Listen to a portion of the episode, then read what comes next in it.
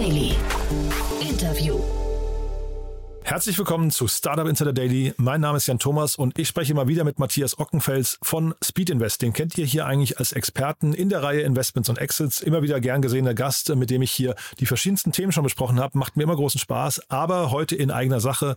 Matthias bzw. Speed Invest haben einen neuen Fonds announced und der hat es in sich. Der kam heute raus, beziehungsweise die News kam heute raus echt ein krasses Thema, muss ich sagen. Man merkt, es kommt immer mehr Geld in den Markt. Von daher, ich bin relativ zuversichtlich. Wir werden demnächst richtig, richtig viele coole Gründungen sehen. Das Geld dafür ist auf jeden Fall vorhanden. Aber ja, mal gucken, wie Matthias das sieht. Auf jeden Fall kommt hier jetzt Matthias Ockenfels, General Partner von Speed Invest.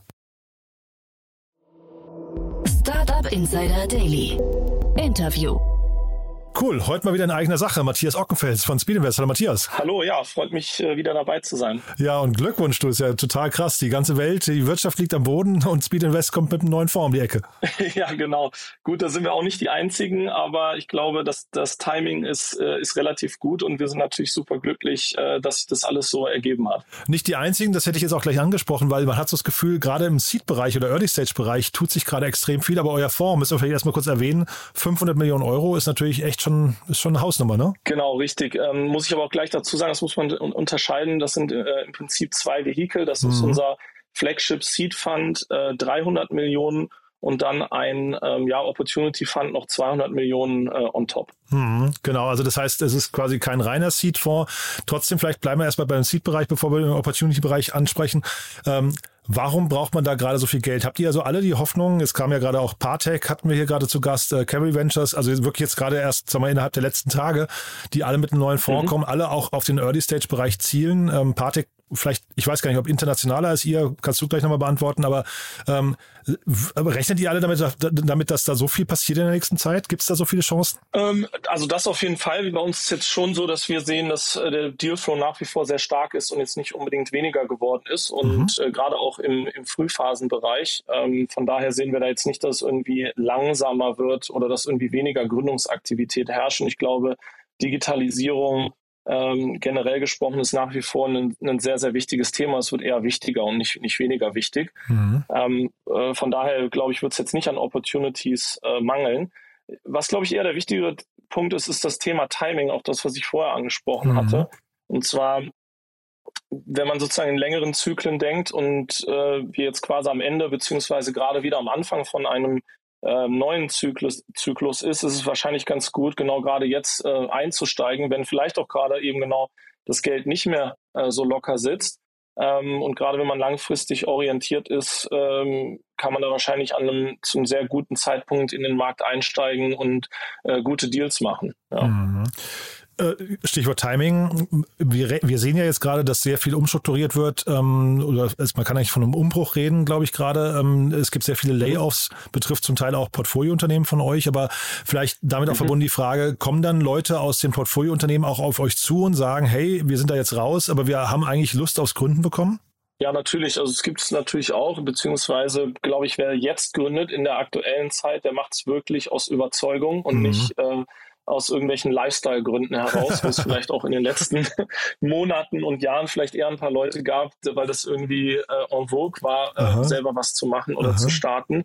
Ich glaube, diese, da trennt sich jetzt die Spreu vom Weizen. Das sind Aha. natürlich genau die Leute, in die wir auch investieren wollen. Ich wusste gar nicht, dass es so ähm, Lifestyle-Motiv getriebene Gründer gibt. Das ist ja cool. Ja, ähm, das heißt, die. Ja, das würde ich jetzt, würde ich jetzt auch nicht äh, äh irgendwie anprangern oder an die Wand stellen oder so, aber ich glaube, da gibt unterschiedliche Leute machen aus unterschiedlichen Motiv, äh, Motiven heraus natürlich. Ja. Mhm. Und du hast gesagt, Digitalisierung ist wichtig und bleibt wichtig. Was sind denn so die Themen, die ihr jetzt so im Fokus haben wollt oder werdet? Also zumindest Stand heute. Das ja. kann sich natürlich auch noch ein bisschen verschieben wahrscheinlich im Laufe der Zeit. Ne? Verschiebt sich immer, aber wir haben, wir investieren ja entlang unserer sechs äh, Verticals, ähm, die, die für uns sehr, sehr wichtig sind und die sich eigentlich unsere komplette Strategie dreht. Äh, das ist nämlich einmal natürlich äh, Marketplaces, was ein Thema ist, was mir sehr am Herzen liegt. Ähm, dann äh, natürlich Fintech, Deep Tech, SaaS äh, und Infrastructure, Health ähm, und Industrial Tech. Äh, und entlang dieser sechs äh, Verticals äh, investieren wir immer Pre-Seed und Seed. Und dann gibt es natürlich innerhalb dieser Verticals gewisse, sage ich mal, Trends ähm, und, und wiederum Themen, die wir, die wir weiterverfolgen. Ein großes Thema für uns sicherlich ist auch äh, Climate Tech äh, über die einzelnen Verticals hinweg, wo mhm. natürlich auch im äh, Industry-Bereich äh, wir viel gemacht haben, aber auch beim im Marketplace-Bereich einige Sachen. Ähm, also da, da gibt es ja Trends, sage ich mal, die auch äh, kommen und gehen zu einem gewissen Grad. Dann jetzt gerade auch äh, vor dem Hintergrund der Herausforderungen, die wir aktuell haben, sei es jetzt im Cybersecurity-Bereich oder generell im Defense-Bereich, äh, auch mit Blick auf Lieferketten und äh, die ja gestörte Lieferketten oder dass einfach Produktion auch wieder äh, äh, ja nach Europa verlagert wird. Ähm, alle das sind sicherlich Themen, die auch unsere äh, Investmentstrategie und die einzelnen Verticals dann beeinflussen. Mhm. Das klingt jetzt aber schon trotzdem, auch wenn du sagst, ihr habt sechs Schwerpunktbereiche, klingt trotzdem so ein bisschen mhm. sektoragnostisch eigentlich schon fast. Gibt es denn Bereiche, die ihr gar nicht macht, also die per se ausgeschlossen sind? Ja, ich versuche gerade nachzudenken. Also wir haben jetzt nicht sonderlich viel zum Beispiel im Gaming-Bereich gemacht, fällt mir jetzt nicht äh, mhm. unbedingt viel ein.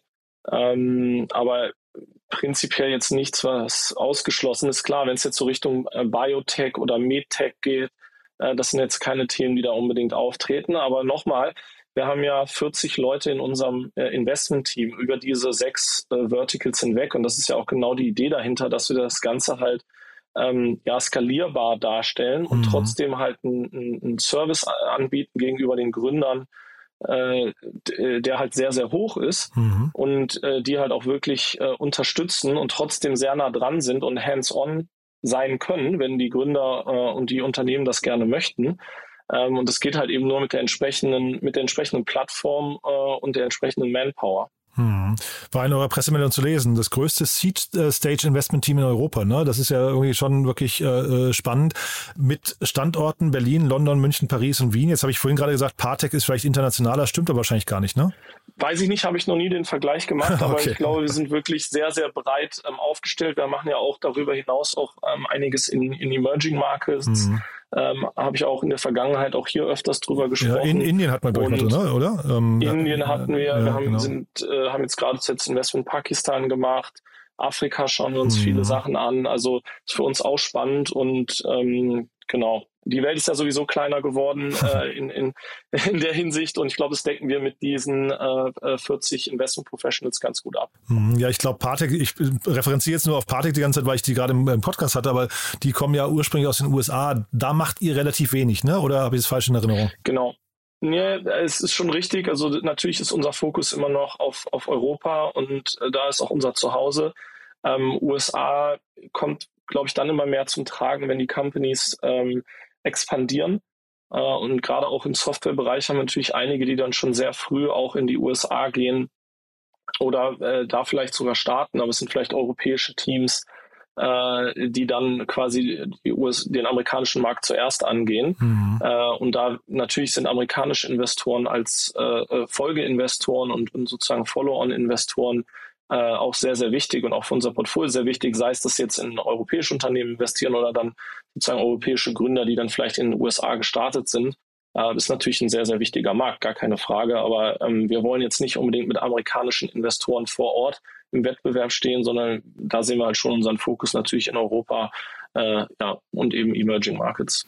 Und zu diesen sechs Kernbereichen, könntest du dir vorstellen, jetzt durch diesen Fonds kommt dann noch ein siebter dazu? Und wenn ja, welcher? Ich glaube eher nicht, sondern also ich glaube, äh, Schuster bleibt bei deinen Leisten. In den Bereichen haben wir, glaube ich, einen sehr guten äh, Ruf und äh, Expertise über die letzten äh, Jahre eben aufgebaut. Und wenn, dann gibt's halt eben Querschnittsthemen, sowas wie Climate Tech, was ich erwähnt hatte, mhm. ähm, was wir dann eben über auch mehrere Verticals abdecken oder wo dann eben auch so Querschnittsteams äh, aus Leuten bilden, die äh, in den einzelnen Verticals sind.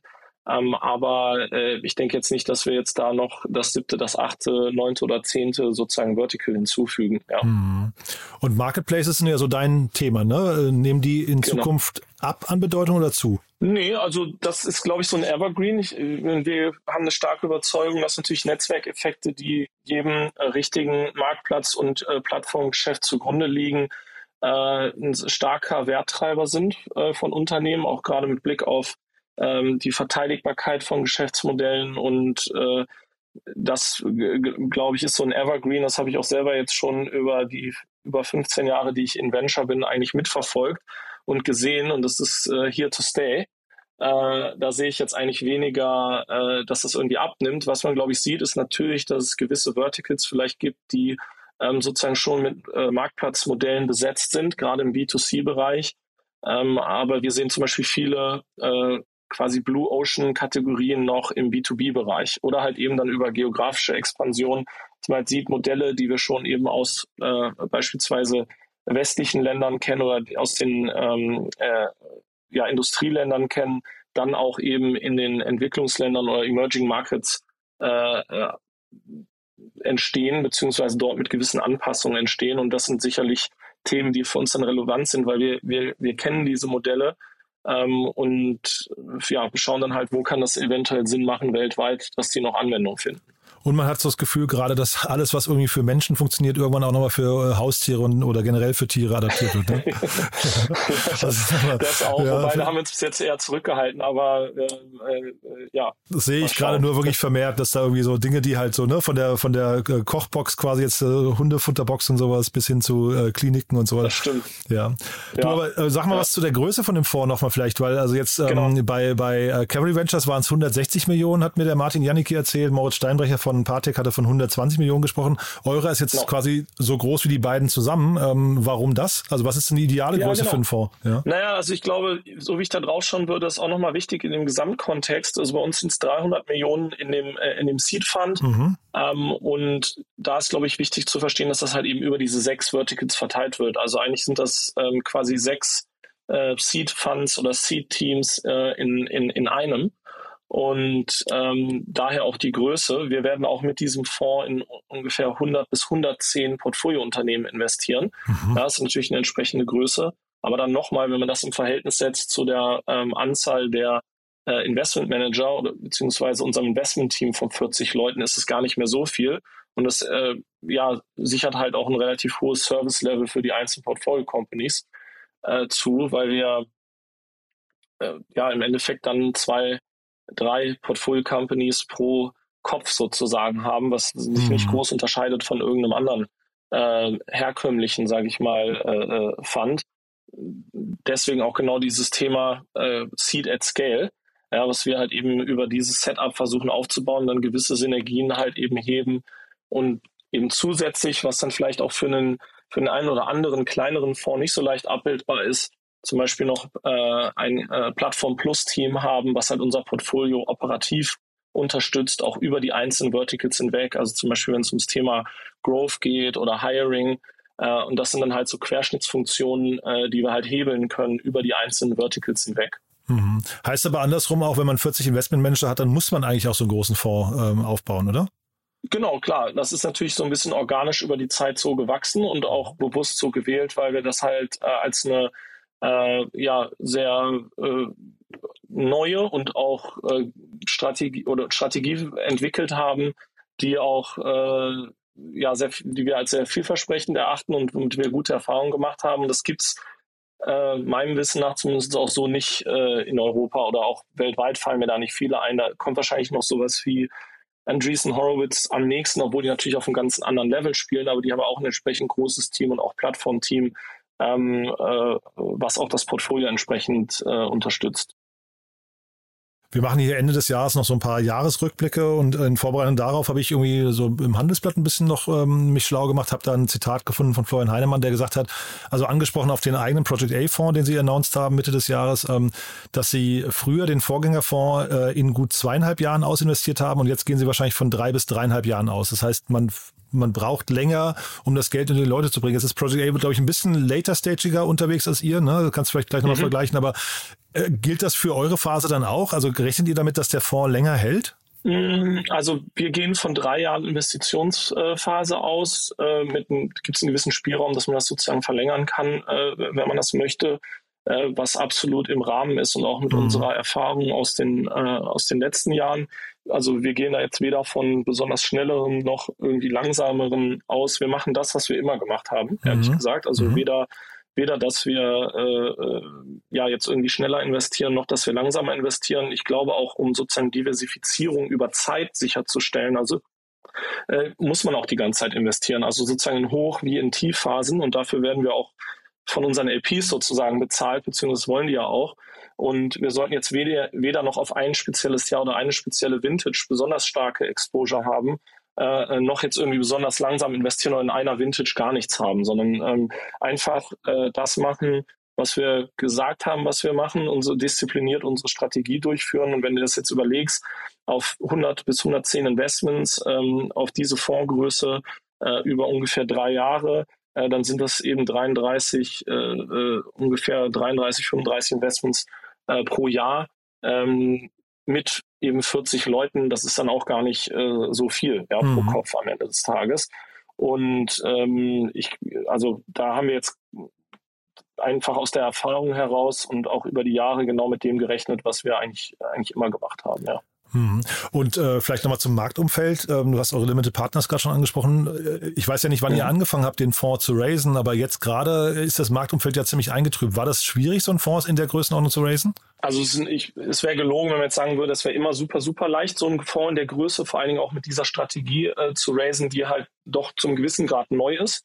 Ähm, äh, aber ich meine, wir haben, wir sind jetzt schon seit über zehn Jahren unterwegs. Wir haben natürlich entsprechend Beziehungen mit unseren LPs über die Jahre aufgebaut. Wir haben eine entsprechende Performance auch abgeliefert, äh, auch über unsere vorherigen Fondsgenerationen äh, verlässlich über jede Generation, äh, wo die auch sehen, dass unsere Strategie funktioniert.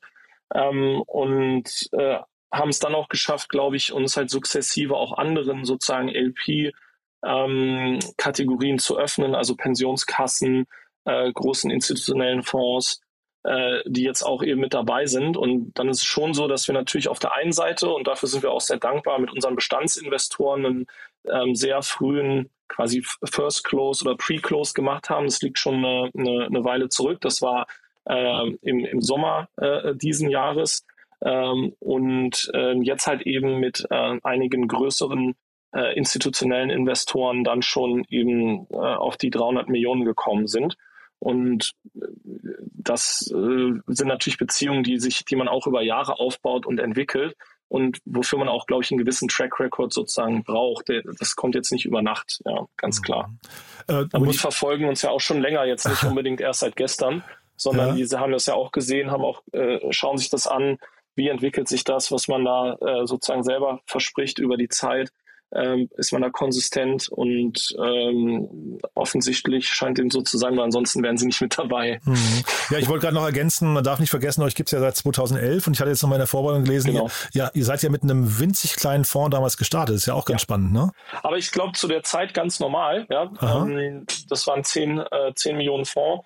Ähm, wenn man sich da mal umschaut in Europa generell, wie sah da die Fondslandschaft aus? Das mhm. ist natürlich seitdem, äh, und gerade die äh, Venture Capital Landschaft äh, insbesondere, das hat, ist natürlich massiv explodiert. Ja? Äh, aber damals äh, gab es auch nicht so viele und die hatten wahrscheinlich auch keine besonders äh, größere, größer, größeres Volumen als wir. Und da ist natürlich extrem viel passiert mhm. über die Jahre. Alleine in Berlin, wenn ich darüber nachdenke, jetzt wahrscheinlich in Laufweite von unserem äh, von unserem Büro sind wahrscheinlich äh, 20 andere Funds, mhm. äh, die es vor zehn Jahren, die meisten davon äh, gab es entweder vor zehn Jahren noch gar nicht ähm, oder die waren nicht in Deutschland. Mhm. Ja? Mhm. Stimmt, das kommt noch dazu, ne? Viele internationale ja. Niederlassungen, Creandum, Equity Ventures und so weiter, ne? Ja, genau. also wirklich, wirklich sehr, sehr spannend. Magst du den, den Opportunity Fonds nochmal kurz erklären? Jetzt haben wir quasi die 300 Millionen hier quasi verortet, genau. aber was, was kommt da noch auf uns zu? Ich meine, äh, ganz ehrlich, nur kurz dazu abschließend, das ist auch unser äh, äh, Bread and Butter Geschäft sozusagen mhm. und wir machen äh, weiter das, was wir äh, immer gemacht haben, nämlich Pre-Seed Seed und als erster Investor von Anfang an mit dabei zu sein. Äh, der Opportunity Fund hat sich eigentlich so ergeben, dass wir halt auch natürlich aufgrund einem entsprechend großen Portfolio, was wir dann über Jahre aufgebaut haben, jetzt über 300 äh, aktive Portfoliounternehmen, da immer wieder sehr spannende auch Opportunities mit dabei waren, wo wir äh, zu späteren Phasen, also Series B und auch danach noch ähm, hätten mehr investieren können, weil wir halt ein entsprechendes Prorata haben, aber nicht finanziell dazu in der Lage waren, weil uns einfach die Mittel gefehlt haben. Und ähm, wir haben dann öfters auch äh, zum Beispiel SPVs, also Special Purpose Vehicle mit unseren äh, bestehenden äh, LPs geraced, um dann solche ähm, äh, ja, Möglichkeiten wahrzunehmen und zum Beispiel mehr zu investieren. Und das Ganze zu institu institutionalisieren, haben wir dann eigentlich ja diesen, dieses Opportunity Vehicle geschaffen. Und äh, das ist so ein bisschen der Hintergrund dahinter, dass wir einfach in aus unserem Bestandsportfolio und, den, und in dem Portfolio, was wir aufbauen, auch zu späteren Phasen noch weiter investieren können. Natürlich nicht als Lead-Investor oder äh, sondern einfach nur, wenn es dort andere Investoren gibt, die reinkommen, dass wir halt unser Prorata äh, entsprechend wahrnehmen können und sozusagen die Companies weiter und länger begleiten können. Hm. Aber das ist jetzt nochmal, glaube ich, eine ganz andere Situation als im, im Early-Stage-Bereich, weil ich glaube, im Later-Stage-Bereich wird ja momentan jeder Euro so gefühlt fünfmal umgedreht, bevor er investiert wird. Ne? Ist das, das ein Problem, Problem, dann für diesen Fonds, würdest du sagen, müsst ihr da vielleicht auch konservativ am Anfang bleiben und warten, bis sich der Markt verändert? Mm, jein, weil nochmal die Strategie von dem Fonds ist jetzt nicht unbedingt selber in den Lead zu gehen. Ihr geht nur mit, ne? Ja. Mhm. Sondern der geht sozusagen nur mit. Von mhm. daher ist es dann eher, ähm, schaut man sich halt an, was sich sozusagen ergibt, auch insbesondere in, in, im, im Portfolio, im Bestandsportfolio und äh, wägt dann halt die einzelnen natürlich Möglichkeiten da ab. Und ähm, da verrate ich sicherlich kein Geheimnis, wenn natürlich jetzt aktuell die ähm, äh, Aktivität da relativ gering ist. Mhm. Es ist aber auch so, dass wir da schon äh, einige sehr, sehr interessante Deals auch mit äh, als Co-Investor von einigen international sehr, sehr bekannten äh, Fonds äh, gemacht haben. Mhm.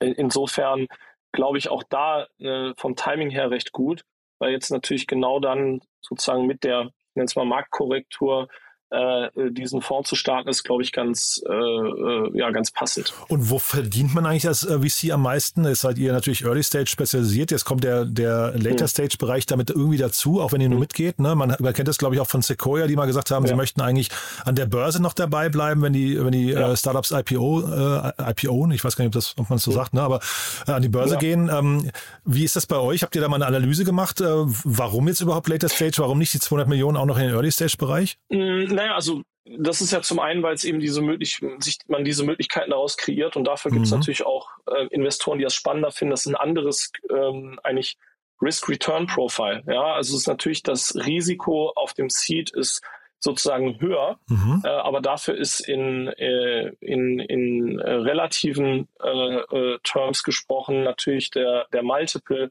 äh, deutlich höher ja, im Verhältnis. Also entsprechend ist der da das, das Upside deutlich höher. Im, im Early Stage Bereich, ja. Äh, mhm, ja. Als mhm. im Early Stage Bereich, ja, als mhm. jetzt im Later Stage Bereich, im mhm. spätphasigen Bereich, wo man vielleicht äh, eben der Multiple etwas niedriger ist, aber dafür auch das Risiko, dass man jetzt vielleicht äh, auf das eingesetzte Kapital deutlich, deutlich niedriger. Ja. Mhm.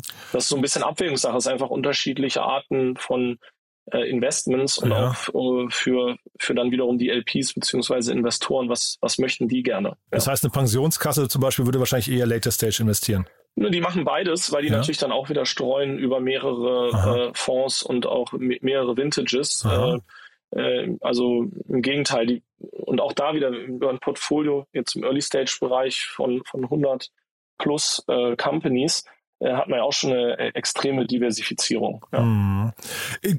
Greift dann eigentlich, wenn man jetzt so 100 oder 110 Investments macht, greift überhaupt noch diese Logik, dass man irgendwie so einen Fund-Returner braucht? Nee, wahrscheinlich nicht. Ne? In eurer Dimension braucht ihr wahrscheinlich mehrere. Man braucht mehrere, aber nochmal, wenn man es einfach runterbricht auf sechs Verticals mhm. und sich quasi überlegt, ich habe einen äh, zum Beispiel Returner per Vertical. Okay. Ja, ähm, ja. Äh, und so haben wir das in der Vergangenheit äh, auch gehandhabt und so mhm. hat es auch funktioniert und so haben wir auch die Performance abgeliefert, die man braucht, um so einen Fonds zu raisen, mhm. ähm, funktioniert das Ganze. Ja. Das heißt, äh, oder hattest du das schon gesagt gerade, das heißt, die äh, Verticals bekommen immer ungefähr ein Sechstel, das heißt jeder 50 Millionen, ist das richtig, ja? Nee, die, nee, die Aufteilung ist nicht, ähm, also ist nicht nach, ist nicht genau ein Sechstel, sondern ist ein bisschen äh, äh ich glaube, am sozusagen unteren Ende 10 Prozent für Health und am oberen Ende ähm, je 25 Prozent für, für Marketplaces und Fintech. Mhm. Ähm, und dazwischen verteilt sich das halt so. Das ist äh, auch ein bisschen erfahrungsgemäß nach den Teams äh, und wo, wo wir halt herkommen. Ach, spannend, ja. ja. Ich hätte jetzt vermutet, dass Fintech gerade irgendwie es eigentlich am schwierigsten hat, gerade weil man halt wirklich eigentlich aus der Fintech-Branche momentan wenig gute Nachrichten liest, oder? Das ist richtig, aber ich glaube, ähm, auch da wieder, das sind wahrscheinlich, wir investieren ja jetzt nicht irgendwie auf ein, zwei Jahressicht mhm. sozusagen, sondern langfristig mhm. äh, auf zehn Jahressicht. Und ähm, die Frage ist halt, glaubt man da generell an weitere Digitalisierung, Disruption mhm. im, im, im Finanzbereich? Und äh, wir haben das in der Vergangenheit gesehen. Wir glauben, dass es auch in Zukunft so weitergehen wird. Wir sehen nach wie vor sehr, sehr viele spannende äh, Investitionsmöglichkeiten in dem mhm. Bereich. Und das hat sich eigentlich wir gehen auch nicht davon aus, dass sich jetzt irgendwie kurzfristig ändern wird, nur weil jetzt vielleicht mal generell der, äh, Finanzierungsmarkt äh, vielleicht ein bisschen langsamer läuft oder mhm. gerade eine, eine, kleine Flaute hat, ja, mhm. generell. Aber finde ich ja mega spannend. Also die Diskussion bei euch intern wahrscheinlich auch, wenn man dann irgendwie so, man hat so 300 Chips und möchte die jetzt auf so sechs Felder legen, ne? auf, welchem, auf welchem liegt dann hinter wie viel. Ne? Deswegen dachte ich eigentlich so, man geht einfach hin pari und sagt, jeder kriegt das Gleiche, dann ist es am einfachsten. Aber ist natürlich spannende Diskussion. Ja, wir haben ja auch ein Bestandsportfolio, das muss man ja auch mit dazu nehmen. Da, da kümmern sich ja die jeweiligen Teams auch drum und das, das, äh, die, sind, die sind ja auch dann sozusagen unterschiedlich groß, je nach Vertical. Und äh, dementsprechend haben die einzelnen Teams ja eine unterschiedliche Größe. Also es geht, äh, sind dann zwischen, von, zwischen jeweils vier bis acht Leuten pro Team. Ja. Mhm, mega spannend. Cool, Matthias, du dann, also mit meinen Fragen sind wir eigentlich durch, weil du bist gesprächsbereit heute. Also müsst ihr jetzt sein. Ne? Also, wir investieren, ja, wir genau. haben die ganze Zeit investiert, wir investieren nach wie Aha. vor. Ähm, wir sind super happy, genau jetzt in dieser Zeit äh, äh, das Closing von diesen beiden Fonds halt durchbekommen äh, äh zu haben und sind äh, ja, freuen uns extrem über das Vertrauen sowohl von den Gründern äh, als auch von unseren Investoren und mhm. äh, ja, sind, sind super gespannt, was jetzt die, äh, die nächsten Jahre bringen. Großartig. Du dann viel Spaß noch beim Feiern wahrscheinlich, beim Anstoßen, übertreibst nicht, aber also sehr. wirklich tolle Nachrichten. Glückwunsch nochmal und dann freue ich mich, wenn wir uns wieder in unserer regelmäßigen Sendung hier äh, wieder, wieder sprechen. Ne? Darüber freue ich mich auch und vielen, vielen Dank. Bis dann, Matthias. Ne? Ciao. Bis bald. Tschüss. Startup Insider Daily, der tägliche Nachrichtenpodcast der deutschen Startup-Szene. So, das war Matthias Ockenfels von Speed Invest. Sehr, sehr cool, muss ich sagen. Glückwunsch nochmal ans ganze Team und wirklich spannend zu sehen. Speed Invest hat mit 10 Millionen Euro begonnen, vor äh, elf Jahren insgesamt. Äh, jetzt bei 500 Millionen. Das ist schon auch wirklich eine, eine spannende Entwicklung, finde ich. Sieht man so nicht aller Tage. Ja, auf jeden Fall ein sehr cooles Gespräch. Und wenn euch gefällt, was wir hier tun, dann wie immer die Bitte empfehlt uns gerne weiter. Wir freuen uns ja immer, ich sage es ja jedes Mal, über neue Hörerinnen und Hörer. Dafür vielen, vielen Dank an euch und ansonsten euch einen wunderschönen Tag. Bis nachher oder ansonsten bis morgen. Ciao, ciao.